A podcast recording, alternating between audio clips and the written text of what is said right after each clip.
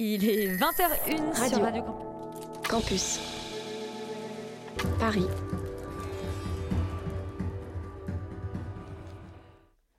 Il est 20h01 sur Radio Campus Paris, c'est l'heure d'Excellent Nuit. Down to business. I got my wild cherry diet Pepsi, and uh, I got my blackjack gum here, and I got that feeling.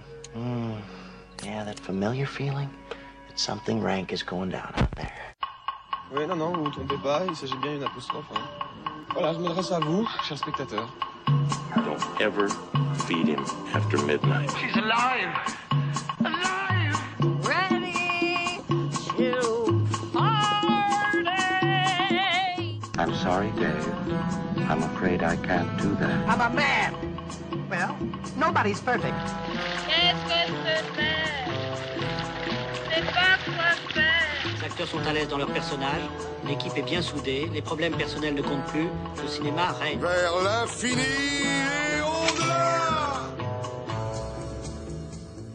Ce soir, Extérieur Nuit s'infiltre en coulisses dans celle des arnaques orchestrées par Bradley Cooper pour le nouveau film de Guillermo del Toro, Nightmare Alley, dans celle du restaurant gastronomique de The Chef qui nous fait vivre en plan séquence le soir du Magic Friday le vendredi avant Noël, dans celle de la sitcom I Love Lucy d'Aaron Sorkin euh, dans Being the Ricardos ou encore dans celle des travailleuses précaires de Wistreham avec une Juliette Binoche sous couverture. Comme elle, on mentira sur notre identité ou d'ailleurs sur à peu près n'importe quoi d'autre pour s'en sortir. Dans les persanes, Nawel Pérez Biscayar prétend parler le farsi pour échapper à la mort pendant la Seconde Guerre mondiale. Et en parlant d'infiltration, d'identité et de mort probable, ce soir on cherchera qui se cache sous le masque du nouveau Scream. Extérieur Nuit, c'est parti. Breaking news.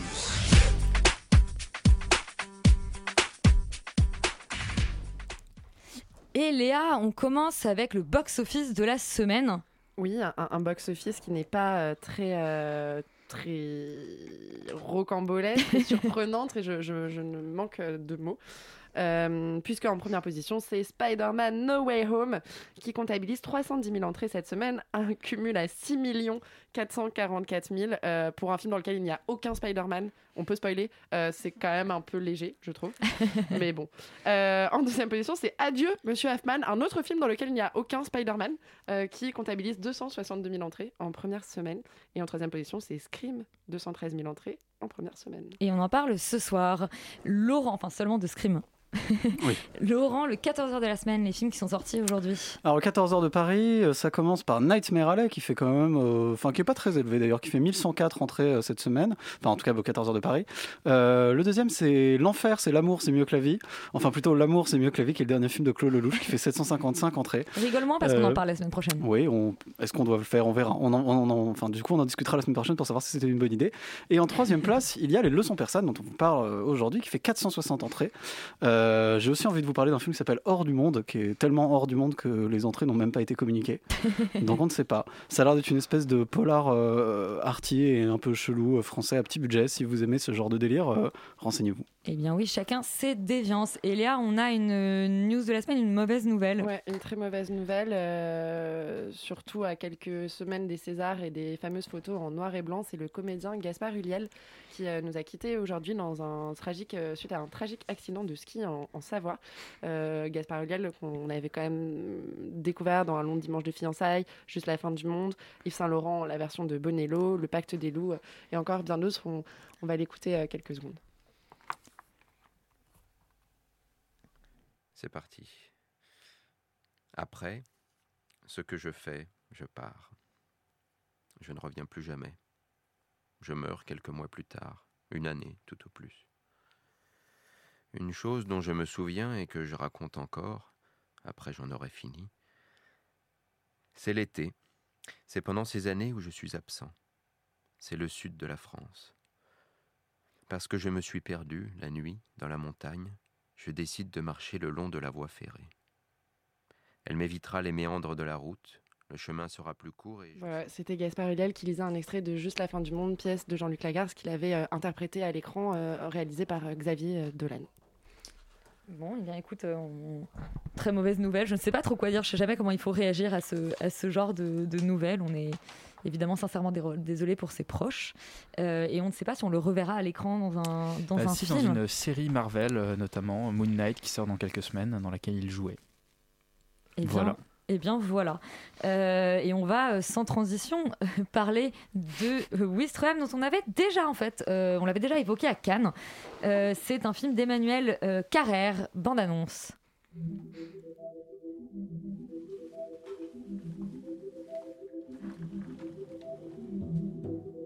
Vous m'expliquez ce que vous faites ici, Madame Winkler Quand vous courez après les heures de ménage? Je l'ai lu, votre dernier livre.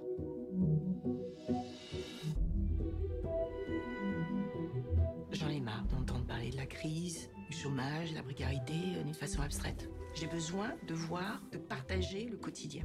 Pour voir ce qui se passe vraiment. Wistreham d'Emmanuel Carrère, euh, roman dans lequel Juliette Binoche infiltre un groupe euh, de travailleuses précaires. Exactement. Euh, alors au départ, en fait, c'est l'adaptation euh, d'un roman de l'écrivaine et journaliste Florence Aubenas, euh, donc de son livre qui s'appelle Le Quai de Ouistreham et qui raconte, comme tu viens de le dire. C'est pas vraiment un roman. Non, c'est pas vraiment un roman, mais bon. C'est un journal d'investigation. en Exactement. Comme c'est une journaliste, c'est toujours un petit peu un mix de, euh, bah, de fiction. Je sais pas trop ce qu'elle invente, mais de réalité, c'est plus euh, documentaire, mais pour les livres. et euh, globalement, comme tu l'as dit, ça raconte euh, l'infiltration en fait euh, masquée de Juliette Binoche, euh, qui donc un- interprète en fait Florence Aubenas. Euh, au sein d'une équipe d'agents d'entretien d'un ferry dans le but d'écrire euh, un livre avec le plus de vérité possible en fait. C'est-à-dire que c'est pour ça que euh, s'infiltre. C'est pour voir la précarité et le quotidien de ces femmes euh, en vrai pour mieux le retranscrire dans son livre. Et donc comme elle va se faire passer pour cet agent d'entretien ça va représenter évidemment un grand risque de pas se faire prendre à son propre jeu et en plus de, de poser énormément de questions morales et éthiques. Emmanuel Carrère étant aussi connu pour être en fait d'abord écrivain je crois que c'est son premier film donc c'est plutôt drôle euh, qui c'est pas son premier film Non, euh, il c'est son il- premier. c'est son troisième, je crois. Ah, il avait déjà bien. adapté euh, deux de ses romans auparavant. ah il a adapté Mais c'est la première fois qu'il adapte pas un de ses romans. Voilà. Exactement, voilà. Ok, bon, bah, très bien, j'apprends des choses en même temps. Euh, effectivement, c'était un film qui était présenté donc, à la quinzaine des réalisateurs, que moi j'ai découvert en début de festival et qui m'a laissé un très bon souvenir en fait. Euh, certains posent la question jusqu'où iriez-vous par amour? Et le film euh, pose la question jusqu'où iriez-vous pour écrire un bouquin ou pour l'art en général? Euh, question un peu pompeuse, mais je trouve la réponse du film assez intéressante euh, parce que le personnage de Marianne, donc euh, interprété par Juliette Binoche, va euh, s'infiltrer et va jusqu'à mentir en fait et, trahir des gens que- qu'elle apprend à connaître et qu'elle apprend à aimer. Euh, et ce qui me plaît particulièrement dans le film, c'est que euh, il ne se positionne jamais euh, par rapport à ce choix. C'est-à-dire qu'on va laisser le spectateur euh, euh, libre de trancher de décider si oui c'est bien parce que elle a pu rendre visibles ses invisibles euh, grâce à son insertion ou non parce qu'elle a trahi et, euh, qu'elle tire profit en fait d'une histoire qui n'est pas la sienne en se faisant de l'argent sur le dos de, personnes euh, invisibles justement. Euh, et au-delà de cette question que pose le film et qui arrive un peu tardivement en fait, le, le- finalement parce que c'est très euh, lourd mais ça, laisse quand même des, des- des traces de réflexion après. Le film euh, en lui-même est beaucoup plus sur la sororité en fait je trouve qui se met en place entre euh, euh, ces femmes sur le ferry, sur l'entraide euh, qui surgit par moments malgré les conditions, malgré la pauvreté, la compétition, etc. C'est un film aussi sur la trahison. Et le vrai ajout d'Emmanuel Carrère, par rapport au livre, c'est euh, qu'il se concentre sur une amitié entre euh, Marianne euh, et Christelle, donc un personnage inventé si je ne ne m'abuse, et une relation qui en plus est un peu ambiguë.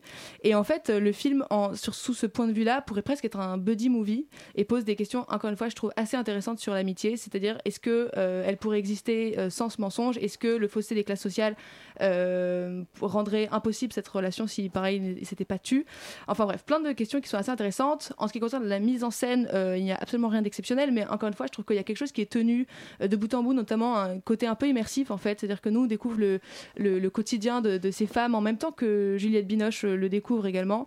Et ça va avec un rythme, je trouve, assez croissant, qui est plutôt agréable. Donc même s'il y a rien de très inventif, je trouve ça assez euh, justifié en fait et tenu encore une fois euh, en termes de, choix de caméra, de point de vue, etc. Et euh, pour finir, je trouve que ce film est, aussi et surtout la, découverte d'une grande ribambelle d'actrices puisque la majorité d'entre elles, en fait, c'est leur premier film, ce sont des actrices non professionnelles comme on aime dire.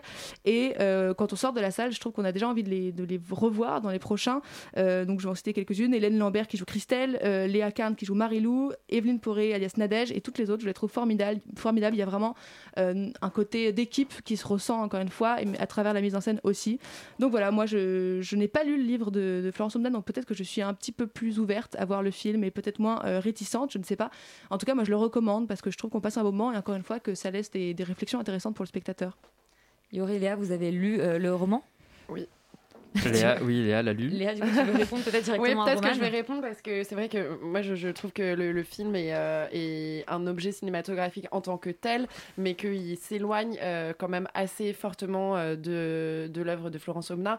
En effet, euh, c'est vrai que je m'étais peut-être pas posé la question puisque moi j'avais adoré Le Quai de Wistreham qui est sorti donc en, en 2010, qui est une véritable enquête, une des premières enquêtes de Florence Omna après sa libération par les FARC. Elle s'inscrit à Pôle Emploi euh, en ayant pour seul bagage que le bac littéraire en et en inventant qu'elle a été mariée pendant 20 ans et qu'elle n'a pas d'autre formation ni d'expérience professionnelle.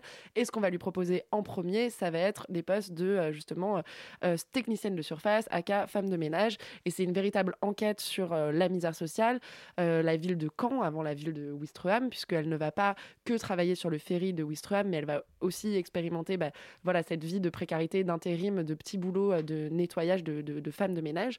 Et, et c'est une enquête sur, on s'était moqué de l'expression de François Hollande, les 100 mais il y a un véritable chapitre, qui m'a traumatisé où, où, euh, des personnes expliquent qu'ils se laissent pourrir les dents parce que le dentier est entièrement remboursé par la CMU, donc la couverture mutuelle universelle, alors que pas les frais euh, de dentaire.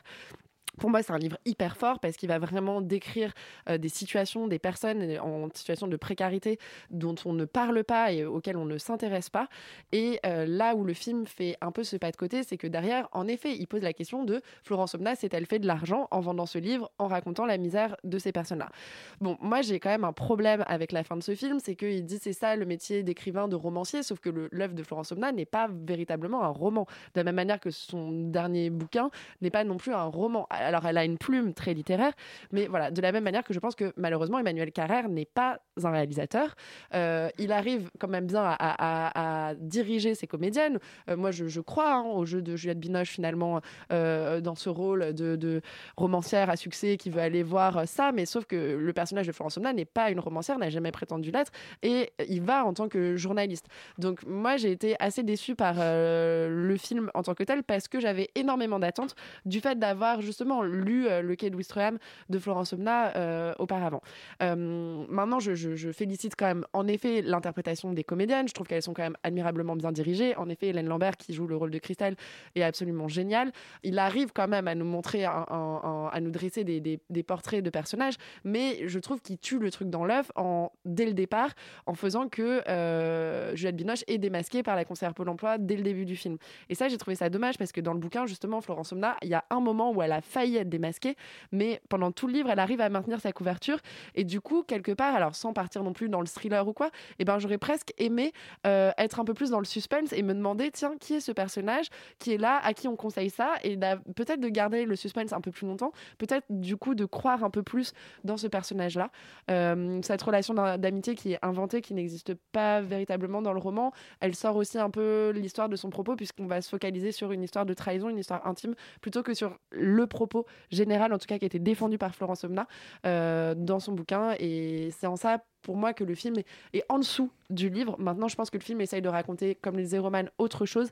Et peut-être que moi, avec mon regard et l'appréciation que j'avais du livre, j'ai pas réussi à passer outre et à apprécier le film comme étant une autre histoire inspirée de l'enquête de Florence. Et c'est amusant parce que tu parles de trahison. On dit souvent qu'une bonne adaptation, c'est une trahison. C'est vrai aussi. Peut-être que c'est une, finalement pas une bonne adaptation, mais un bon film, mais que moi, je n'ai pas réussi à l'apprécier en tant que tel. Bah, moi, alors, je n'ai pas effectivement lu le, le bouquin, mais simplement, moi, je, je pense que Emmanuel Carrère fait ce choix très intelligent de ne pas faire de Juliette Binoche le personnage de Florence Aubenas. Et d'ailleurs, elle ne lui ressemble pas, elle n'a pas le même nom, elle n'a pas le même métier. Donc, à partir de ce moment-là, je trouve que ton argument, en fait, moi, je le comprends pas vraiment. C'est-à-dire que c'est pas une adaptation. Enfin, c'est, ça reprend le même dispositif, mais ce n'est pas, ce n'est pas une adaptation. Non, mais ce n'est pas une adaptation du livre de Florence Aubenas dans le sens où, bah, Juliette Binoche ne joue pas Florence Aubenas. Les personnages qu'elle rencontre ne sont pas ceux du livre de Florence Aubenas. Et là où le, et là où le film est conceptuellement, je trouve assez fascinant, c'est que justement, il allait chercher des gens qui étaient dans son, étaient dans le livre de Florence Aubenas pour jouer leur propre rôle à l'écran, enfin inspirer leur propre rôle, leur faire jouer d'autres personnages et de faire de cette matière réaliste, journalistique, une matière fictionnelle euh, et de raconter, d'injecter euh, de, de la dramaturgie, de, de l'émotion euh, dans, dans, dans, dans, dans, dans, cette, euh, dans ce dispositif-là. Et de ce point de vue-là, moi, le film m'a bluffé parce que je ne m'attendais pas du tout à aimer. J'étais un peu parti, un peu à reculons, on dit, ouais, un film d'Emmanuel Carrère, bref. Et, et, et c'est. euh, Vous avez tous quelque chose sur Emmanuel Carrère. non mais c'est pas quelqu'un non c'est pas quelqu'un dont j'aime particulièrement en plus, en plus euh, les quelques livres que j'ai lus c'est pas quelqu'un dont j'aime particulièrement la personnalité quand il s'exprime dans les médias et donc je me suis dit bon je vais pas forcément aimer son film il m'a étonné le film m'a pris le film m'a ému et effectivement euh, dans justement ce mélange très très particulier presque très Ken Loachien euh, de dans, dans son approche d'arriver à justement raconter une violence sociale une misère humaine quelque chose de très violent d'y injecter des moments de bonheur de folie de fantaisie et de et, et d'émotions pures d'émotions joyeuses qui ne soient pas seulement morbides et tout en euh, mettant en lumière la violence absolue euh, euh, que la société fait subir à ces gens-là. Donc de ce point de vue-là, moi le film m'a vraiment plu. Oui, je suis d'accord. en termes de mise en scène, c'est pas voilà, n'est pas Ken Loach qui veut non plus. Néanmoins, ça, ça, ça permet vraiment, je trouve, de raconter ça. Donc je, je suis pas tout à fait d'accord avec Léa sur, sur, sur, son point. Voilà. Et tu plutôt Roman, eh bien, Wistreham qui ne vous met pas complètement d'accord. Peut-être un film à réserver aux gens qui n'ont pas lu le livre. Et ça peut aussi rendre curieux, effectivement, de l'adaptation. Euh, le film suivant dont on parle, c'est le nouveau Guillermo del Toro qui se passe dans les années 40. C'est Nightmare Alley. What year are we in? 1941. What day is today? Wednesday, I think. Very well. As briefly as you can. Can you read minds? On in and behold the mysteries of the universe. Yuri, est-ce que tu es un fan de Guillermo del Toro? Je suis pas forcément fan de Guillermo del Toro. J'aime certains de ses films. Il y en a que j'aime plus que d'autres. Il y en a que j'aime moins. Euh, C'est le principe. Voilà, Nightmare Alley, c'est un donc le nouveau film de Guillermo del Toro qui, rappelons-le, a gagné l'Oscar du meilleur film pour La Forme de l'eau il y a 4 ans et c'est l'adaptation d'un roman, enfin le remake également d'un film euh, des années euh, 40 avec Bradley Cooper qui joue ici une sorte de charlatan, euh, un prestidigitateur euh, un peu voilà qui fait semblant de savoir lire dans les pensées, qui va se retrouver un peu imbu de son propre pouvoir et euh, dans une relation un peu euh, très étrange et très euh, toxique avec une psychanalyste va manipuler des puissants jusqu'à un point de non-retour. Donc c'est globalement le, point de départ de ce film qui est pour moi très curieux parce que je le trouve, en fait quand je l'ai vu, je me suis ennuyé pendant près de 80% du film et puis d'un coup le film passe la cinquième, il va à 120 à l'heure et il dit ouais mais qu'est-ce qui se passe? C'est ça que j'aurais aimé voir pendant, pendant deux heures avant et puis malheureusement euh, c'est pas ce que j'ai vu. Néanmoins je suis quand même sorti avec euh, une impression d'avoir vu un film de cinéma et en ce sens le film est intéressant justement parce qu'il est inégal. Il est inégal pourquoi? Parce que tout d'abord il y a un problème de scénario et de, euh, de, narration tout simplement. On passe 45 minutes voire une heure avec le personnage de Bradley Cooper sans vraiment savoir qui c'est et sans savoir pourquoi, ce pourquoi il fait ce qu'il fait. C'est-à-dire que les raisons ne sont pas une... euh, Enfin les, événements qui lui arrivent ne sont pas une, euh, une causalité, il n'y a pas de cause à effet, il n'y a pas de cause et de conséquence. Il y a simplement un, enchaînement d'événements qui tombent sur le personnage et il est là, oui, bon, d'accord, c'est super, très bien. Et donc on ne comprend pas vraiment son évolution, on ne comprend pas vraiment ses choix. Et le scénario va un peu s'empêtrer, va traîner des pieds, euh, nous balancer un peu des éléments comme ça, de backstory, euh, de contexte. Tiens, c'est la guerre à un moment, qu'est-ce qu'on s'en fout, c'est pas, jamais traité. Et, nous, dire un peu comme ça, euh, nous faire un peu des clins d'œil et sans jamais vraiment suivre aucune de ces trames narratives. Donc de ce point de vue-là, les deux premiers tiers du film sont extrêmement frustrants parce qu'on n'est jamais vraiment entièrement embarqué dans ce film parce qu'on n'arrive pas à vraiment s'y attacher. Visuellement, le film est assez splendide, c'est-à-dire qu'il y, a- il y a des décors euh, complètement fous, un casting dingue, euh, Bradley Cooper, euh, Rooney Mara, Kate Blanchett, Ron Perlman, enfin pour ne citer que Richard Jenkins, William, Willem Dafoe qui effectivement fait un, un- un- un espèce de bouffon vert comme d'habitude, et, et- et donc et, et bref, et tout ça fait que globalement on se laisse quand même prendre par scène dans ce que Guillermo del Toro arrive à faire de la mise en scène, faire du cadre, mais mais là où je le trouve plus faible que euh, les films justement que j'aime bien chez lui, c'est que généralement, même dans la noirceur, dans ses films de monstres, dans ses films de fantômes, ce qui l'intéresse, ce qu'il va chercher, c'est l'humanité, c'est la beauté, c'est la bonté, c'est quelque chose de qui vient jaillir de ce de, de, de- de cette noirceur. Et je trouve qu'il est beaucoup plus inspiré par ça qu'il n'est inspiré par la vraie noirceur. En fait, il n'arrive pas à filmer le, glauque, il n'arrive pas à filmer le, vrai gore, le vrai trash, la vraie misère humaine, le vrai truc, vraiment sale, le truc vraiment cracra euh, euh, qui irait chercher un Verhoeven ou Là, il va vraiment. En fait, ça l'intéresse pas beaucoup et donc j'ai l'impression qu'il reste extrêmement timide sur sa mise en scène. Il fait un peu des faux effets. Il réutilise en plus l'histoire des bébés euh, dans le formol qu'il a déjà euh, utilisé dans Les Chines du Diable. Enfin, c'est exactement les mêmes procédés. Et on sent qu'il, en fait, il, il est pas touché par cette noirceur. Il est pas touché par cette manipulation, par cette horreur. Et qu'en fait, il lui manque cette, ce- ce- cette, cette dose d'humanité qu'avaient ses précédents films et qui faisait leur réussite. Néanmoins, dans la dernière demi-heure, les dernières 40 minutes, le film démarre, il s'enclenche quelque chose, on est complètement pris par la mise en scène, par l'action, par ce qui se passe, par une ambiance complètement horrifique et complètement dingue. Et rien que pour ça, c'est un vrai film de cinéma et, et c'est une expérience que je recommanderais néanmoins malgré la frustration qu'elle peut engendrer. Rita, je te vois hocher la tête. Tu es tout d'accord avec Yuri? Euh, pas tout d'accord, je suis très très d'accord en grande partie. C'est juste que moi je suis peut-être un peu plus positive, mais tout simplement parce que j'avais tellement peur d'avoir peur que je suis partie très défaitiste. Mais qu'en fait ça va, donc déjà je le dis pour les gens qui ont tout le temps peur au cinéma, ça va. Il y a deux trois trucs gore, mais ça va. Euh, c'est un film est sale. Euh, peut-être qu'il le filme mal, mais en tout cas ça reste un film sale qui montre des gens sales, euh, euh, au figuré comme au sens propre, enfin sale en l'occurrence. C'est un film où Bradley Cooper est un himbo, c'est-à-dire une bimbo mais masculine. Euh, C'est-à-dire que il est mégalo, il se prend pour Dieu et c'est génial de le voir faire ça parce qu'il a la tête parfaite, il a la, la plastique pour. Et je trouve que c'est super bien parce que notamment, alors Yuri et moi avons vu aussi la version de 1947 du film euh, qui a un meilleur scénario certes, mais qui a un personnage principal euh, qui est moins intéressant à mes yeux parce que Ici, Bradley Cooper est vraiment parfait à mon sens, comme un mec très beau qui veut juste av- avancer comme il peut dans la vie. Euh, c'est un, c'est un, voilà, c'est comme, c'est, il est pourri complètement, mais euh, il, a, il, il a même pas de bon fond hein, pour être honnête. Et vu que j'ai pas vu le reste de la filmo de Bah, justement, c'est pas vraiment justifié scénaristiquement dans la première partie, il est Oui. juste là. Et il y a rien. Enfin bref, pardon. Non mais, non, pas de souci, mais, mais je suis complètement d'accord en fait qu'il y a des problèmes de scénario et qu'il s'est un peu faiblard, mais franchement ça se rattrape parce que malgré les longueurs, parce que c'est quand même 2h15, malgré les longueurs, c'est quand même un film noir euh, classique du genre, même pas un néo-noir, c'est complètement film noir, euh, c'est juste pas la bonne époque, avec sa femme fatale qui est Kate Blanchett, euh, qui est genre l'archétype euh, parfait de la femme fatale, sauf qu'en plus là elle est psy, donc c'est intéressant parce qu'elle est pas juste passive, euh, elle est femme fatale au, sens complet du terme, et je ne vais pas spoiler. Historiquement, je trouve ça passionnant d'avoir un pour le coup moi je trouve que l'idée de la guerre même si elle n'est pas traitée le fait qu'elle soit en fond sonore je trouve ça très marrant Mais enfin voilà Willem Dafoe est là comme d'habitude dès qu'il y a un film où il doit jouer un personnage chelou il arrive non vraiment c'est à dire le film aurait pas été la même chose sans lui parce qu'en plus son personnage n'existe même pas trop dans le premier la première version ils ont juste dit on veut Willem Dafoe Et il est responsable de la dernière scène du oui, film. en qui gros, est ouais. la meilleure scène. Franchement, genre le- la dernière scène, c'est un setup Qui qui est classique, mais c'est génial.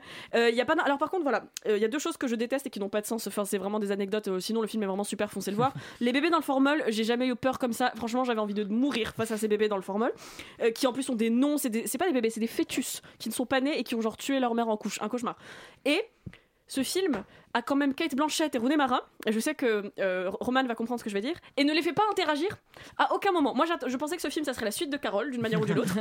Elles n'interagissent pas. Pour moi, c'est homophobe. Voilà, je dis.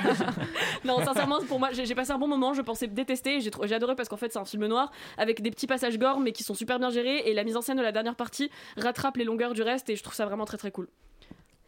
Romain, est-ce que tu rejoins tes deux petits camarades? Écoute, euh, complètement, et même euh, je rejoins tellement Yuri que j'ai l'impression qu'il a hacké mon ordinateur pour euh, me voler ma chronique parce que globalement, je, vraiment, je vais dire exactement la même chose avec des mots un peu différents. Moi, j'y suis allée euh, ce matin en guise de réveil, histoire de voir si un film d'horreur de Guillermo- del Toro c'est à la hauteur d'un café. Et la réponse est non. Je préfère toujours le café. Plus sérieusement, en fait, je, je croyais sincèrement aller voir quelque chose d'un minimum vivifiant et un poil dynamique, surtout connaissant le travail de Del Toro. Mais je vais commencer par le béaba de, de- du problème, de, des, mil- enfin, des multiples problèmes de ce film. En fait, c'est que c'est d'un ennui profond. Euh, la spectatrice derrière moi baillait, joyeusement pendant tout le film. Et pour un film d'horreur, notamment, tu dis d'ailleurs, Rita, que tu n'as pas eu peur. Je trouve que c'est un petit. Ou en tout cas, un film de genre. Je sais pas si c'est un Oui, film c'est pas d'horreur, un mais. vrai film d'horreur. C'est il, il se vend comme tel, en tout cas. Mais il y a un film film de de, genre. Voilà. psychologique, En euh, tout cas, de bailler devant ce genre de film, de s'ennuyer devant ce genre de film, c'est un problème. minima, en tout cas, ouais. Voilà, moi je suis comme, comme Yuri, je sauve euh, complètement la, une, enfin, une, une scène du film euh, euh, qui est l'avant-dernière, incluant fait pas effectivement beaucoup. Kate Blanchett et Bradley Cooper, qui est une très belle femme, plutôt, scène plutôt très, allez, plutôt très bien filmée avec des vrais enjeux. Mais euh, il y a des retournements de situation qu'on voit arriver un petit peu à 12 km, mais euh, c'est pas grave parce que cette scène est très belle. Mais quand il faut attendre 2h10 pour avoir juste un petit moment de, euh, un petit moment cool du film, je trouve ça un peu dommage. C'est beaucoup, beaucoup d'argent pour rien aussi. Et en fait, je trouve que quand on connaît euh, Guillermo del Toro comme un spécialiste du cinéma de monstres, euh, c'est ça qui l'intéresse particulièrement depuis, euh, depuis le début. Déjà dans la forme de l'eau, en fait, je trouvais qu'il y avait un nombre de clichés pas possible avec un scénario bullet points. Et ici, c'est pareil. Je trouve qu'on a affaire à, à du, mani- à du manichéisme complet avec un scénario qui fonctionne exactement comme une liste de supermarché, c'est-à-dire qu'on va rayer les ingrédients au fur et à mesure. Sauf qu'il est beaucoup plus foutraque quand même que la forme Complètement. de l'eau, ouais, bah moi il est comme, comme ça, mal du supermarché après. Mais oui, oui, que la forme de l'eau, effectivement, c'est. moi je me suis embêtée. Très bien. Euh, c'est n'importe quoi cette chronique. Mais tout ça pour dire que euh, globalement, je trouve que le film devient exactement comme son personnage, c'est-à-dire un charlatan, parce que comme tu dis Yuri, c'est très beau en termes de mise en scène. Il y a énormément de décors, énormément de mouvements de caméra. C'est plutôt bien filmé parce qu'il sait ce qu'il fait, Guillermo del mais il oublie le, fond, il oublie le contenu. Et pour quelqu'un qui s'intéresse au monstre, ne pas s'intéresser à l'humain, c'est quand même un petit peu euh, aussi, c'est ce que tu dis, pareil, Yuri, c'est hyper dommage, notamment parce que le concept de base du, du film est pas très original, qui est que euh, en fait les vrais, monstres c'est les humains, et je trouve que du coup il va falloir euh, élaborer un petit peu ou alors changer de ce point de vue-là qu'on connaît un peu par cœur aussi. Donc j'étais très déçue, notamment parce que euh, les personnages aussi, qui, enfin les actions des personnages, comme tu le dis, enfin comme vous l'avez tous les deux dit, sont jamais justifiées. On a tout le temps un truc euh, soit de psychologie de comptoir, ou c'est-à-dire que ils ont tous un problème avec papa ou, ama- ou maman, ou alors c'est euh, expliqué par euh, Deus ex machina et on, on s'en Oui, fout un petit peu. Il y a que pas le de scénario, quoi. parce que euh, exactement. Donc euh, voilà, moi c'est une grosse déception et je trouve que depuis la forme de l'eau, euh, Guillermo del Toro se perd complètement. Moi je, j'attends le prochain film parce que j'espère toujours un petit peu euh, à chaque fois, mais euh, encore une fois déception. ouais. Bon, et bien, déception pour Yuri et Roman, mais euh, visiblement une très bonne surprise pour Rita. On vous encourage donc à vous faire votre avis sur Nightmare Alley. Et euh, C'est gênant. c'est très très. Allez, la suite. Et c'est très très gênant, surtout qu'on va pas rigoler beaucoup avec les leçons persanes. Tu viens d'où? Anvers. Ton père était bijoutier, c'est ça? Ich bin kein Jude, ich bin Perser! Wir haben einen Perser gefunden. Was ist das? Baf Baf. Heißt Vater in meiner Sprache. Wie heißt die Hauptstadt von Persien? Teheran. Léa, toi tu as vu les leçons persanes et tu as donc passé du temps euh, eh bien, dans un camp de concentration en fait euh, en Allemagne. J'ai surtout passé du temps à apprendre une langue qui n'existe pas, tellement j'étais en stress pendant le film. J'essayais moi aussi de retenir les mots euh, pour euh, accompagner donc Nawel Biscayart, j'arrive jamais à prononcer. Thérèse Biscayart. Biscayart, qui interprète donc Gilles, un juif français qui est arrêté dans la Belge. France occupée. Un juif belge, mais ça, non, ça se passe en. Il est français? Non, me c'est pas. Ah, d'accord, on va avoir un, un- un grand. Il y a un débat là qui commence tout de suite. J'avais cru comprendre qu'il était français, mais peut-être qu'il est Dans le résumé, belge. il est français effectivement, mais. Écoute, ce sera un grand désaccord sur la nationalité de Gilles, euh, qui, en tout cas, avant de se faire fusiller alors qu'il est déporté dans un camp de travail, enfin un camp de concentration en Allemagne, euh, va se jeter au sol et hurler qu'il est perse et qu'il n'est pas juif. Euh, et coup de chance, il se trouve que le cuisinier du camp de concentration où il est censé être déporté cherche justement à apprendre le farsi, puisqu'il a pour projet à la fin de la guerre d'aller rejoindre son frère à Téhéran et d'y ouvrir un restaurant. Euh, on, est, on est en train de faire Il une est belge. Bah, moi, il y a écrit, il est français. Il y a écrit Bon. qu'il est français sur Allociné et qu'il est. Euh, D'Anvers, moi, je- ouais, qu'il est belge. euh, très bien, sur, euh, sur Wikipédia. donc, euh, D'Anvers, en effet, non mais je pense que Rita a raison puisque dans le camion qui le mène euh, au camp de la mort, il échange avec un homme qui lui demande si son père est bijoutier à Anvers et il répond qu'il est, est rabbin. rabbin. Voilà. Voilà. Quoi qu'il en soit, euh, le pauvre Gilles devient du coup Reda, euh, Reza euh, Joub, un Perse qui va, pour sauver sa vie, devoir inventer une langue et apprendre cette langue inventée au Hauptmeisterführer, qui est Klaus Koch, le cuisinier de ce camp de travail. Moi, j'ai trouvé le film absolument, j'ai été absolument impressionnée par le film. Il y a certes des défauts en termes de réalisation, de colorimétrie sépia et de musique un peu pathos. Bon, malheureusement, c'est un peu le travers de la plupart des films sur la Seconde Guerre mondiale. Mais euh, un pitch pareil, je, je, je, je, je me suis dit, mais attends, c'est presque un pitch de comédie, quoi. Le mec qui doit inventer une langue. Il y a, non, mais c'est presque, enfin, on, on pourrait vraiment, c'est, il y a un côté un peu euh, la vie est belle, quoi. Ça fait donc, euh, pastiche, ouais, c'est complètement ça. ça fait pastiche et en fait moi j'étais complètement emportée j'étais hyper en stress avec le personnage principal et j'ai trouvé qu'il y a une qualité d'écriture dans, dans le rythme c'est un film qui est assez long qui dure plus de deux heures on s'ennuie jamais moi j'étais quand même assez tenu en haleine à chaque fois en me disant oh là là, s'il y a un Perse qui débarque dans le camp, on est foutu. Euh, et et j'ai trouvé que tous les cliffs étaient extrêmement bien placés, que toutes les, les histoires euh, secondaires accompagnent extrêmement bien euh, la trame du personnage principal. Aucun personnage n'est laissé au hasard, c'est-à-dire que toutes les histoires de tous les personnages, même secondaires, sont toutes closes au, au bon moment et sont vraiment abouties. Il y a une réflexion dans la création de ces personnages et dans la création de cette langue. J'ai trouvé ça, en fait, j'ai trouvé qu'il y avait une, une sorte de, de, de poésie, de métaphore assez, assez belle, euh, tout en nous tenant en haleine. Voilà, faire un thriller, euh, enfin, parce que c'est presque un thriller, quoi, qui, qui se passe dans un camp euh, de concentration. C'est hyper osé d'aller faire ça et, j'ai trouvé vraiment que, euh, que c'est un film où, en termes de scénario, c'est un des films qui m'a le plus impressionné euh, véritablement euh, ces, ces dernières années dans, dans sa précision, euh, dans son rythme et aussi, bien sûr, dans l'interprétation, puisque il faut quand même saluer que, que Nahuel Pérez Biscaya euh, est absolument incroyable. Euh, Le, le comédien allemand qui joue euh, le, donc, euh, Klaus Koch, le, cuisinier, est lui aussi euh, terrifiant parce qu'il est à la fois euh, extrêmement dur, sévère et terrifiant et en même temps extrêmement humain aussi dans la relation qu'il va réussir à créer avec, avec le personnage de, Reza June. Donc voilà, moi je vous encourage vraiment à aller découvrir les leçons persanes au cinéma. Ne vous dites pas que vous allez voir un film tragique sur un camp de concentration. Bien sûr que on reste dans cette thématique-là, mais au-delà de ça, vous allez voir un film qui raconte, voilà, vraiment, c'est un film presque un film d'aventure en fait, finalement. Rita, au-delà de ce conflit euh, Belgo-français. qu'est-ce que ça t'inspire, les leçons personnes Et ben alors, au-delà de- du risque qui est pris au fait de faire un thriller dans un camp de concentration, moi ce que je trouve euh, risqué presque, et j'avais très peur de ça, c'est qu'ils humanisent un petit peu les nazis dans ce film, euh, parce qu'on a leur backstory, on a qui chope qui, euh, qui a une petite bite, alors ça j'étais, je m'y attendais pas dans un film sur les nazis. Cette scène est absolument Voilà. incroyable. Euh, et on a aussi, enfin à la fin, on est presque, bon, dans les dénouements, il y a presque des moments où on se sent presque mal pour des nazis, et on se demande pourquoi est-ce que je me sens mal pour des nazis. Et je trouve ça intéressant dans l'idée de montrer que, euh, pas de dire que c'était des humains, mais au contraire de dire euh, que c'est des gens qu'on aurait pu croiser et que tout le monde peut devenir nazi. euh, de- bon, voilà, j'enfonce des portes ouvertes, mais voilà, c'était intéressant dans ce truc-là. Et moi, j'avais peur que ce soit un film à concept, vu qu'effectivement ils inventent une langue et que ça soit pas mal, que ça soit mal développé. Euh, et bien en fait, déjà, comme tu dis, il y a un gros stress au niveau de cette fausse langue inventée, et je trouve que ça marche très bien parce qu'il y a des mots qu'on retient, genre le les-.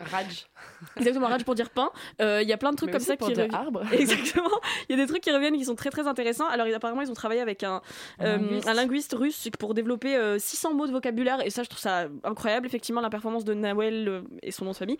Euh, Pérez je- Biscayar. Pérez. Je vais faire le perroquet. Alors, j'ai pas non plus, j'ai trouvé ça quand même un petit peu long et j'ai quand même, et je me suis un peu ennuyée par moments, mais, mais c'est, je suis d'accord que en termes de scénario, j'étais assez impressionnée et puis même la mise en scène, en fait, c'est pas moche. Euh, je je m'attendais encore à un truc euh, dégueulasse. Oui, il y a des, la musique, ça va pas du tout. Oui, parfois il y a des colorimétries compliquées, mais c'est pas moche du tout. Il y a des plans où euh, Nawel Perez Biscayar regarde dans un, par la fenêtre pour voir, euh, lui, il est dans la cuisine, il se rend compte de sa position de privilège parce qu'il a une position de privilège dans le camp et il est dans la cuisine et par transparence euh, de reflet, on voit ce qui se passe dans le camp. Il y a ce qui m'a rappelé In the Heights très bizarrement.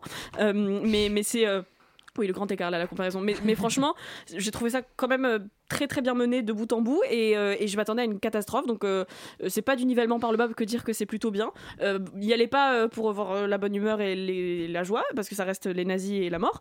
Euh, mais c'est quand même très intéressant comme film euh, et inattendu surtout. Morgane, est-ce que toi aussi tu as été séduite par ce leçon personne Ah ouais, c'est un film vraiment passionnant. C'est euh, un film qui euh, raconte l'histoire d'un personnage euh, bah, qui, qui va devoir accepter de mourir en fait. C'est ça un petit peu sa trajectoire, c'est-à-dire que à la base c'est un personnage qui refuse de mourir et qui va trouver un moyen malin en fait de, de- de survivre et d'être utile en fait à ce camp de concentration. Et la, la manière dont il arrive à être utile, c'est très intéressant parce qu'en fait, euh, pourquoi il est sauvé, ce personnage, et c'est vraiment le début du film, c'est parce qu'il échange euh, son sandwich contre un livre qui est perse. Et, euh, et donc il va faire croire qu'il est perse et, euh, et donc euh, comme le, le- le- le- le chef du camp, un des chefs du camp en fait veut apprendre le perse pour rejoindre son frère après à Téhéran, il va donc inventer toute cette langue, etc. Et au-delà, voilà, c'est non seulement l'histoire d'un personnage qui va devoir en fait renoncer à ses origines, à ce qu'il est, à son identité, euh, pour en inventer une autre. Et ce qui est très intéressant, c'est qu'il l'invente aussi par la langue, c'est-à-dire qu'il invente carrément une autre langue, une autre identité, une autre nationalité euh, pour survivre à ce camp. Donc ça, c'est très intéressant parce que finalement, euh, ce qui explique, enfin, j'ai l'impression que en fait, la métaphore de la langue, c'est aussi la, métaphore de l'art quelque part dans le film. C'est-à-dire que euh, cette langue, le fait d'inventer cette langue, ça lui permet de se sortir de l'horreur de ce qu'il est en train de vivre. Et quelque part, l'allemand, euh, le nazi, euh, à qui il apprend le soi-disant perse, quelque part, ça, ça lui permet de sortir aussi de, cette, de, de, de, ce monde qui est extrêmement rigide, extrêmement violent, euh, où il n'y a aucune inventivité. D'ailleurs, euh, ce qui est intéressant, c'est que ce nazi, là, Cor, c'est quelqu'un qui a, qui a accepté en fait d'être dans ce monde-là, d'être dans le nazisme, mais un peu comme ça, c'est-à-dire que c'est dit un moment dans le film, euh, voilà, j'ai vu des nazis sourire et je me suis dit ah c'est top, faut y aller quoi. Et euh, mais euh, en même temps, il est dans la réalité, il est dans, la réalité du camp de concentration, etc. Il dit qu'il veut partir à Téhéran, etc.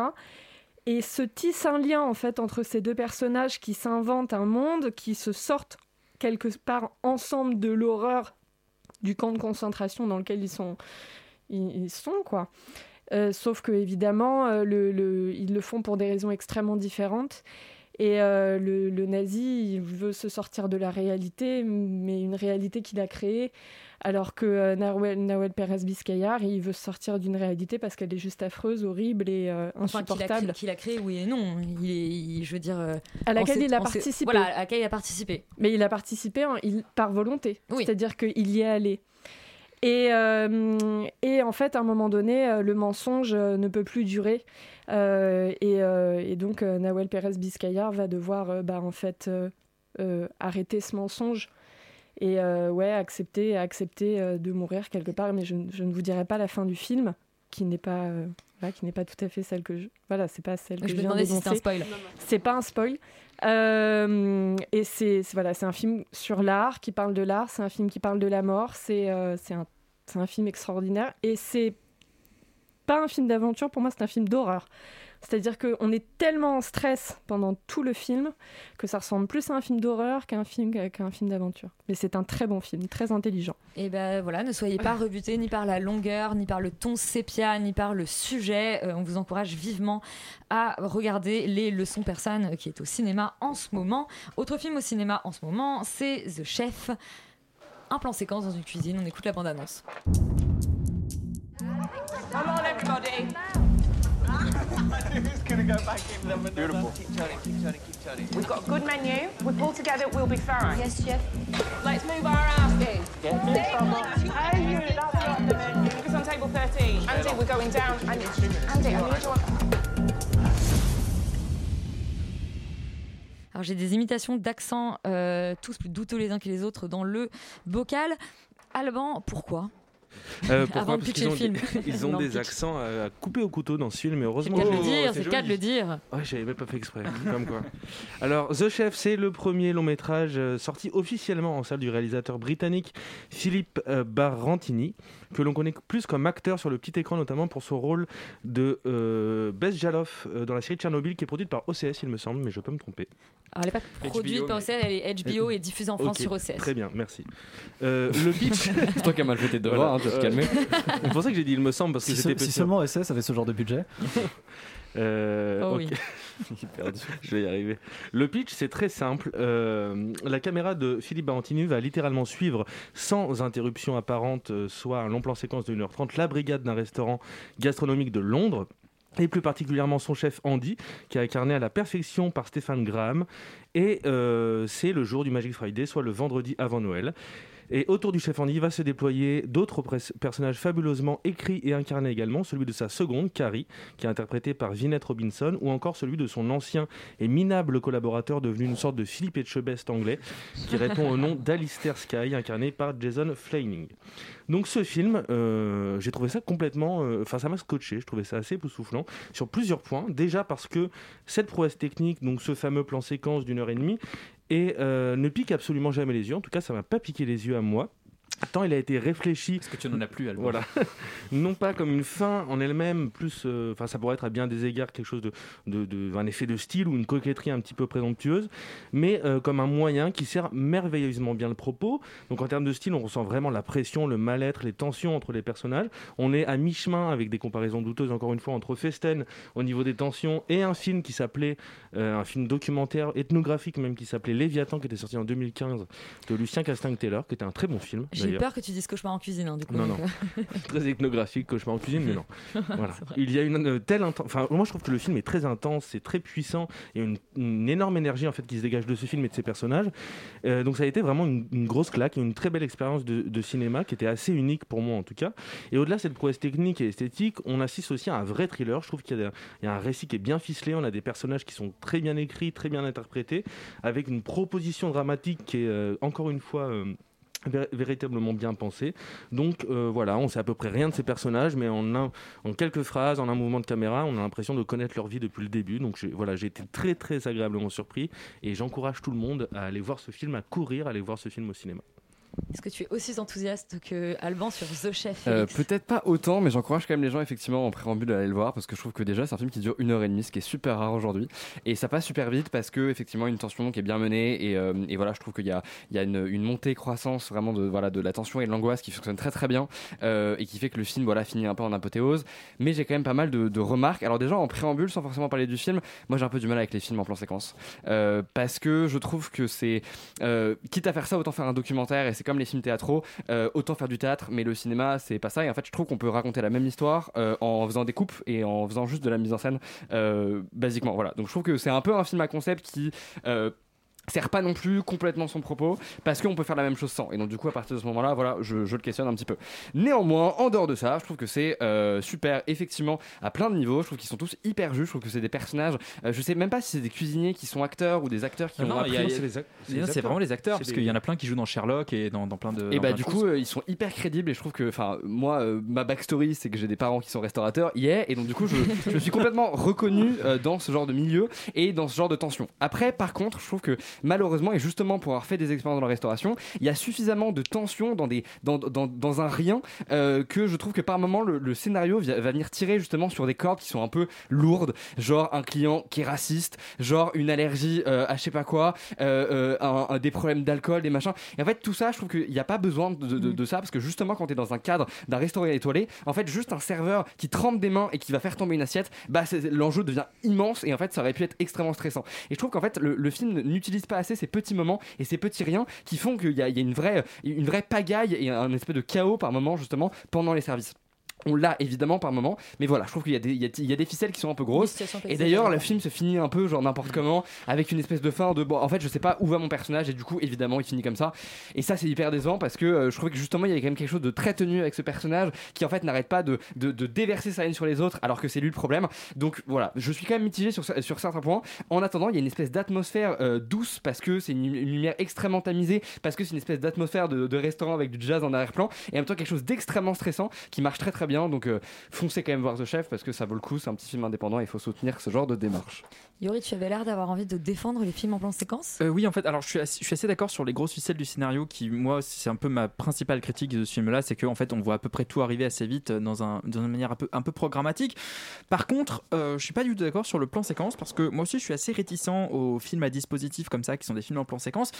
Et sur ce film-là, je trouve que ça se tient extrêmement bien et notamment parce que c'est en lien avec le propos. Notamment parce que moi je trouve que ça fait penser justement à du théâtre et parce que je trouve que le film montre très bien à quel point la restauration et les grands restaurants d'une certaine manière sont une forme de théâtre sont une forme de représentation permanente. Et le film montre une représentation et que chaque soir est une forme de représentation avec son public différent avec les mêmes rituels qu'on doit qu'on doit qu'on doit répéter avec les accessoires qui doivent être à la bonne place et qui s'ils ne sont pas là c'est tout un engrenage qui est pété. Et c'est justement ça que va montrer le film c'est que on a cette, ce metteur en scène qui est le chef qui d'un coup arrive et le, le- film s'ouvre en fait sur euh, le fait qu'on lui a jeté des trucs euh, euh, qui étaient pourris dans son frigo qu'en fait on, on- on montre qu'en fait bah, il a il a plus les il a plus les moyens il a perdu un peu il a perdu un peu pied dans sa propre dans sa propre mise en scène. Et que du coup à partir de ce moment là tout va s'enclencher et rien ne va bien se passer. Et de ce point de vue là je trouve que le plan séquence est une idée je trouve pertinente intelligente brillante pour vraiment mettre en scène cette tension du temps réel et d'un truc qui a démarré. En fait ils ouvrent les portes et tu peux plus revenir en arrière. Et le montage en fait il aurait créé des ellipses il aurait créé des, des manières de, de, de- de foncer en avant. Et non mais je suis d'accord que mais bon je suis d'accord que c'est que, que, que, que, que, que c'est que c'est peut-être une manière un peu un peu évidente machin mais mais je trouve qu'il y a un vrai lien avec, euh, avec cette notion de performance euh, euh, qui est mise en scène en tout cas dans dans cette vision de la restauration, dont moi j'ai pas le, pas le, le- la connaissance intime euh, que tu as Félix, mais je, je- je trouve qu'il y a quand même cette notion de performance, de, de- de mise en scène et de, et, de, et de représentation qui est amplifiée par ce dispositif, et moi ça m'a vraiment plu. Et s'il y avait un making-of, peut-être que justement, eux aussi, il faut pas qu'ils déconnent Je un pense seul que, le- truc. je pense que, le, making of séquence- est limite plus intéressant parfois parce que la manière dont ça a été vous répété, je, parler, je suis ouais. vraiment curieux de voir comment À ça vous marche. entendre en parler, effectivement. Bon, et ben, on vous encourage euh, absolument à aller découvrir euh, The Chef pour euh, voilà, survivre à un service. euh, Qu'est-ce qu'on peut dire? Chaotique. Chaotique, c'est le- exactement le terme que cherchais. quoi. Merci, c'est ma présentation qui est chaotique ce soir. Et maintenant, on va vous parler de Scream. C'est déjà le cinquième. Bonsoir, Ciné.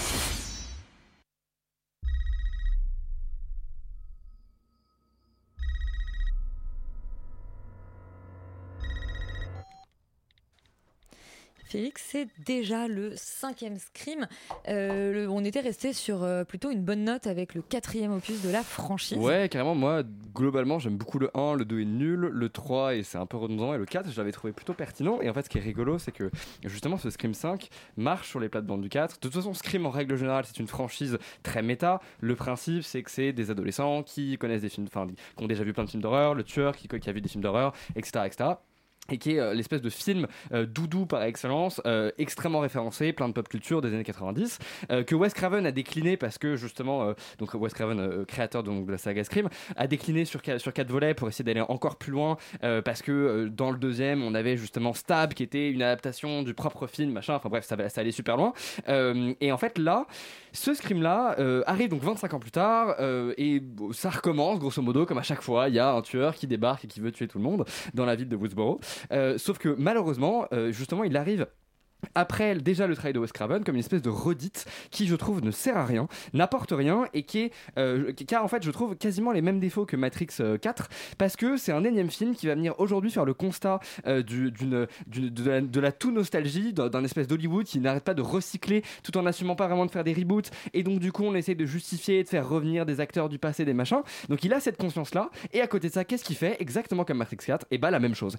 Comme si euh, quelque part il fallait mine de rien rendre hommage un petit peu à ces personnages. Il fallait justement quelque part rendre hommage à ces ficelles narratives parce que si on, on- on dé- on déviait de tout ça le public allait nous faire la guerre et qu'on allait euh, salir euh, le, je sais pas l'image de Wes Craven qui est décédé malheureusement. D'ailleurs le film se finit sur un pour Wes Euh, moi je pense qu'il se retourne dans sa tombe à mon avis. Mais bref donc du coup vraiment je je comprends pas. C'est-à-dire que c'est, c'est des, c'est, en fait, c'est un, c'est un, au lieu d'essayer de se dire, on va justement faire un, un anti-scream, partir complètement, euh, justement, euh, dans un autre décor avec d'autres personnages, d'autres trucs. un, Enfin, un anti-scream, c'est genre un film de Claude Lelouch. Enfin, je veux dire, on non mais dans l'univers de Scream, c'est c'est toujours, le- c'est toujours ce même genre de film qui, euh, quelque part, essaye de- d'avoir un, espèce, un, un discours tout en épousant exactement l'inverse de ce qu'il essaie de raconter. Donc je, je ne comprends pas, je trouve ça presque absurde comme démarche, abject, en plus ça ne fait pas peur, ça réutilise des espèces de codes un peu méta. Enfin, regardez Scary Movie, ça faisait déjà ça à l'époque, quoi. Enfin, genre juste arrêter 5 secondes.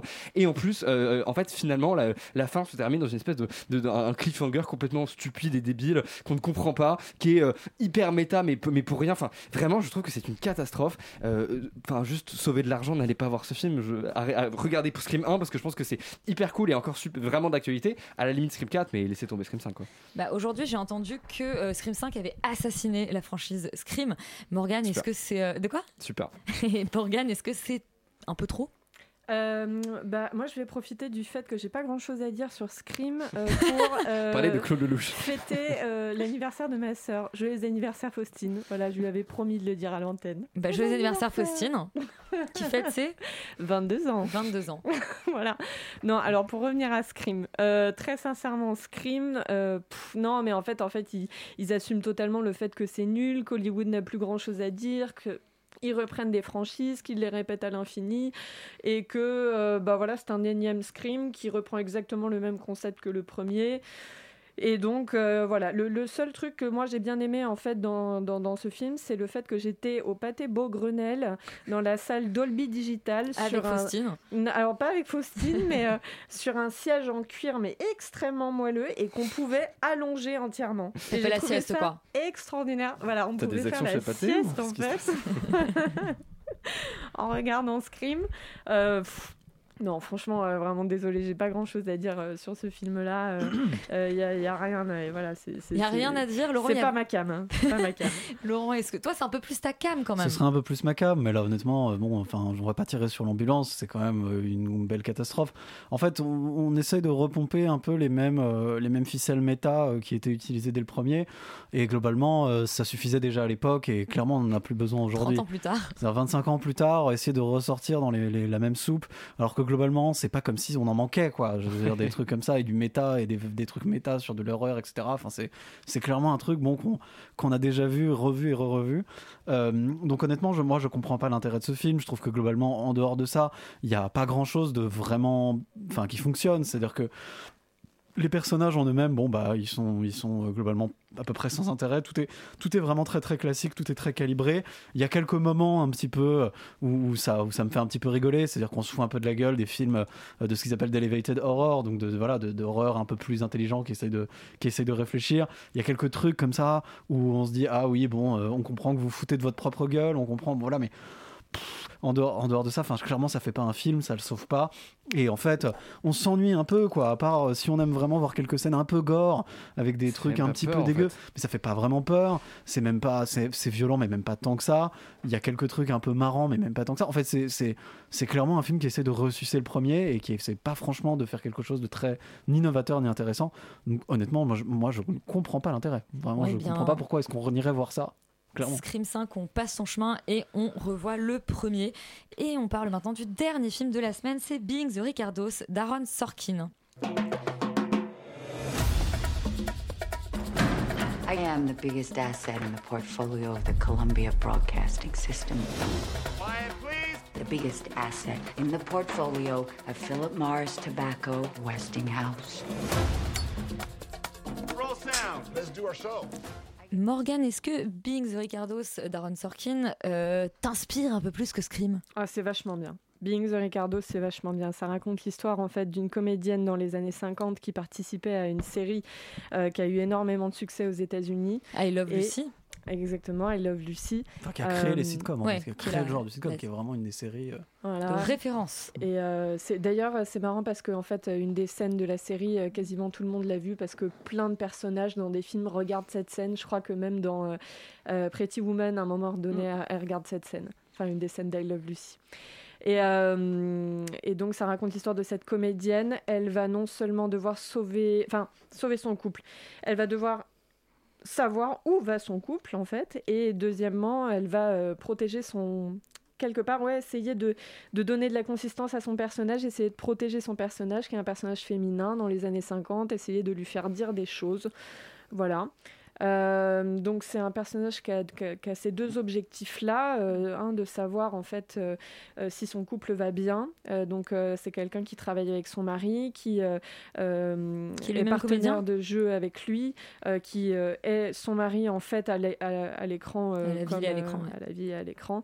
Et et donc, euh, bah voilà, quand tout se confond, le travail, l'amour, etc., comment on fait Il y a un peu une thématique, enfin une- un sujet à la La La Land qui, euh, euh, c'est un petit peu, c'est un petit peu similaire. Et, voilà, en fait, elle a des doutes sur le fait que son mari la trompe et elle va essayer de savoir et de, savoir ce qu'il en est, quoi, et de savoir comment va son couple, essayer de le sauver, etc. Donc c'est quelque chose dans lequel tout le monde peut se reconnaître. Et en même temps, bah, euh, il y a beaucoup de choses qui sont dites sur le statut de la femme dans les années 50 à travers ce film. Euh, qu'est-ce qu'on peut dire, qu'est-ce qu'on ne peut pas dire? Le personnage est très euh, au courant en fait de, de- ce qu'on peut dire en fait, de ce, qu'elle peut faire dire en fait à ce personnage féminin dans cette série de ce qu'elle ne peut pas dire. Euh, et de faire ces différences-là, etc., les choix euh, qu'elle peut proposer ou non, c'est très intéressant parce que ça en dit beaucoup sur la société américaine de l'époque. Euh, donc euh, c'est un film qui est très malin, très bien construit, très intéressant, à la fois politique, qui, voilà, qui va parler du statut de la femme, qui va parler du couple. J'ai beaucoup aimé, moi, personnellement. Et en tout cas, un, un film qui réfléchit à ce qu'on peut faire dire à un personnage, c'est quand même un, un film de scénariste. Ouais. Oui, Rita. Oui. Euh, bah alors, euh, c'est, bah, alors, je, je suis désolée, mais moi, j'ai- c'est un des films que j'ai le plus détesté voir euh, depuis le début de l'année. Voilà. Allez Euh, T'aimes alors, bien Aaron Sorkin d'habitude ou pas? En tant, que- en tant en que... tant que scénariste, oui, en tant que réalisateur, moins. Bon, comme tout le monde. Euh, voilà, exactement, c'est pas un hot take ça. Mais alors, du coup, euh, les- donc Lucille Ball, c'est qui? Lucille Ball, c'est une des plus grandes actrices de Hollywood à ce moment-là. C'est une meuf qui a jamais percé au cinéma, mais qui va créer la sitcom, qui va posséder la, la RKO ensuite. Je sais ça parce que j'ai écouté énormément de podcasts sur cette personne, ce qui est beaucoup plus intéressant que ce film. En tant qu'objet euh, de, de, de film seulement, si on compte pas le fait que c'est un biopic, euh, bah, c'est pas très beau visuellement. Les dialogues sont top, effectivement, parce que c'est Sorkin, mais euh, il a vraiment essayé de mettre toute l'attention d'un coup sur une semaine, ce qui aurait pu être intéressant, effectivement, de voir une personne au bord du bord euh, du gouffre entre son mariage, son travail, elle est enceinte en plus, enfin tout, euh, la tatata d'un coup, tout lui tombe sur la tête. En revanche, bah déjà politiquement ce film me dérange parce que c'est sur la Red Scare au moment aux États-Unis où on cherchait les communistes, la chasse aux sorcières, tout ça. Et qui sauve le film? J. Edgar Hoover. Pas le mec le plus sympa politiquement, mais voilà. C'est ça, c'est. C'est pas une certitude. Hein. C'est pas parce qu'il est au téléphone que c'est forcément lui. Oui, non, je dis pas le contraire, mais Donc, le- ce que euh, le film nous présente, c'est quand même le fait que c'est J. Edgar Hoover qui va faire en sorte que finalement. Bah euh, on non, va parce qu'on n'est pas sûr que ce soit vraiment lui au téléphone. C'est ce que, ce que je viens de te dire. C'est-à-dire que c'est peut-être une plus- mise en c'est scène. plus ambigu que ça. C'est plus ambigu, je trouve. Bah, je, je trouve que dans tous les cas, c'est très maladroit comment c'est amené. Puis dans tous les cas, il, il- il se concentre ni sur la politique, ni sur euh, vrai- véritablement qu'est-ce que c'est qu'être une femme à ce moment-là. Euh, ils en Ah parlent, si, mais. Vachement. mais- le bah, film parle que de ça. Bah, moi, je suis pas d'accord. Écoute, je Il ne trouve- parle que de ça. Peut-être selon toi, Non, mais, en tout cas.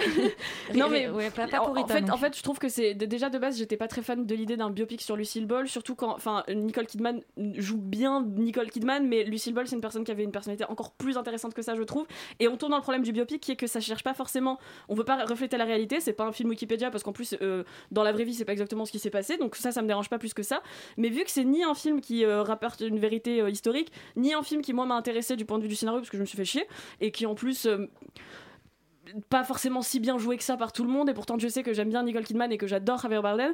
Et euh, mais donc voilà moi je me suis ennuyée de bout en bout et puis je trouve que ça raconte rien et, et c'est surtout que si tu connais pas Hollywood à ce moment là et si tu sais pas ce que c'est euh, I Love Lucy bah tu comprends pas ce qui se passe pendant le film quoi. Et enfin voilà je, je trouve ça juste inutile euh, bah, moi je trouve passer votre chemin mais voilà. Alors, Morgan et Roman ne sont absolument pas d'accord sur. J'ai dit qui? Roman. Rita. sur Being the Ricardos. Euh, Laurent, seras-tu la, la voix de la sagesse? Bah, moi, je, je, je serais un peu moins dithyrambique que, euh, que Morgan, mais je te trouve un petit peu injuste, Rita, quand même, sur ce film qui est plus intéressant que ce que tu dépeins. Euh, c'est un film d'Aaron Sorkin, donc évidemment, il y a, si on est un peu allergique au style d'Aaron Sorkin, qui est cette espèce de virtuosité invraisemblable, où c'est le bordel, où il y, a des, il y a des dialogues qui se coupent les uns les autres, avec des, des, des préparations qui reviennent plus tard, des trucs, enfin, il y a une espèce de, de, comment dire, de plaisir, de gourmandise à ce que ce soit un petit peu le merdier et que toujours euh, on ait des, on ait des, des éléments d'intrigue qui reviennent, qui repartent, etc. Euh, parce que moi, je, moi, me plaît beaucoup, je trouve ça très plaisant, très agréable. Et pour le coup, dans ce film, c'est assez bien fait. Euh, si on n'est pas allergique à ça, je pense que déjà, rien que de ce point de vue-là, si on aime ce style, c'est un film qui le représente bien et dans lequel c'est plutôt bien fait. Je trouve que c'est un des meilleurs films d'Aaron c'est le meilleur film d'Aaron Sorkin, que même s'il n'a pas non plus fait des progrès extraordinaires en réalisation, parce qu'on n'y est quand même pas, mais c'est quand même déjà un peu plus regardable, enfin disons un peu plus intéressant à regarder. Euh, Il y, a des- vrais moments un petit peu plus réussis, on va dire. Euh, je trouve que voilà, c'est un film qui, d'un point de vue de scénario, etc., se tient. Je trouve que c'est un film qui a un discours euh, justement sur la politique et sur le et sur le métier du cinéma qui est un peu plus, en fait, qui, arrive à rendre le méta un petit peu intelligent. C'est-à-dire qu'il le fait de manière assez subtile. Et il y a des moments où en fait il parle notamment du rôle du, du de, de, de qui est un truc qui est aujourd'hui dans le qui dans le cinéma absurde où tout le monde est executive producer. Et voilà, enfin, il tacle un petit peu certains trucs d'Hollywood, certains défauts d'Hollywood de vouloir justement faire de la politique à outrance et de, et de toujours montrer euh, cette espèce de volonté politique derrière ce qu'ils font. Justement, le personnage de Lucille Ball est pas du tout comme ça. Elle, elle veut faire rire, c'est son seul but. Elle en a rien à foutre d'être une femme moderne ou quoi que ce soit. Ce qu'elle veut, c'est faire rire. Mais du coup, en faisant ça, elle s'impose et elle prend une espèce Mais de elle place de femme moderne. Elle n'a pas envie d'être bête, par exemple. Parfois, il y a, il y a Non, des sûr, personnages mais- où elle prend position, elle dit euh, là, euh, on l'a fait passer Bien pour sûr, une conne. mais ce que bah je, ce que je- non, ce que bah je veux dire, ce que je veux machin. dire, c'est que elle ce que je veux dire, c'est elle, f- elle, voilà, elle, Aaron Sorkin parle en fait à travers ce personnage-là en expliquant que lui, ce qui l'intéresse, c'est de faire des choses bien, pas faire des choses qui sont politiquement intéressantes, en gros. Et, et- et moi, je trouve que c'est une position qui est plutôt bien présentée dans le film. Je trouve qu'il y a pas mal d'éléments comme ça qui sont, qui sont plutôt malins et qui sont plutôt pas mal Bah, mis, euh, euh, ce qui est intéressant, avant. je trouve, c'est que c'est que il veut que Après- après, faire je- représenter la, elle veut en fait euh, représenter la société J'ai pas plutôt beaucoup de qu'être temps, donc j'aimerais bien juste finir un tout petit peu. Ouais, non, Euh, mais- Parce que le film est quand même pas exempt de défauts, quoi. C'est-à-dire qu'il y a quand même des trucs qui sont pas super. Il y a quand même des, il y a quand même des, voilà, la réalisation réalisation qui est quand même pas incroyable. Il y a quand même des trucs qui ont pas forcément beaucoup de sens, des trucs qui sont bon voilà, qui fonctionnent pas forcément toujours très bien. Il y a quand même, moi je suis désolé, le gros problème de Nicole Kidman, c'est-à-dire que Nicole Kidman c'est un, enfin je sais pas, c'est devenu une espèce de statue de polystyrène sur lequel on a calé des bouts de jambon quoi. C'est vraiment genre, c'est plus vraiment un être humain. Elle ressemble à Si rien et c'est hein, terrible. c'est-à-dire que la pauvre, euh, c'est une, vraie catastrophe. Et pourtant, j'adore cette actrice. Je trouve que c'est une fille fille super, que, que c'est une super bonne actrice et qu'elle arrive à jouer même alors que franchement, elle passe plus aucune émotion sur son visage. Il y a quand même un vrai problème de choix de casting. Et je trouve que c'est un peu terrible de se dire que sur un film sur, qui, qui parle justement de féminisme, qui parle d'une femme forte, euh, qui parle justement du fait que le, euh, le comment dire, l'agisme à Hollywood, c'est un problème parce que justement, on lui refuse des rôles parce qu'elle est trop âgée. On nous cale Nicole Kidman on qui essaie de que le problème existe que le problème existe Ah oui. plus que Ça, toujours et, ouais, à chaque putain de scène on le voit donc c'est un vrai problème Euh, voilà Bon, si on aime Aaron. Sorkin je pense que c'est un film qu'il faut aller voir parce que franchement c'est très représentatif et c'est plutôt bien fait Et on va le voir Sinon, sur la plateforme? on le voit sur Amazon Prime et sinon c'est peut-être euh, pas utile Et ben merci beaucoup, on se dit à la semaine prochaine. Vous restez sur Radio Campus Paris et on remercie Suzanne qui débutait à la réalisation ce soir. Bonne soirée.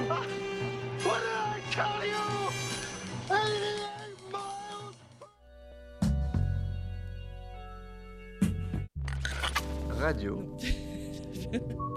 Campus. Paris. Il est 21h.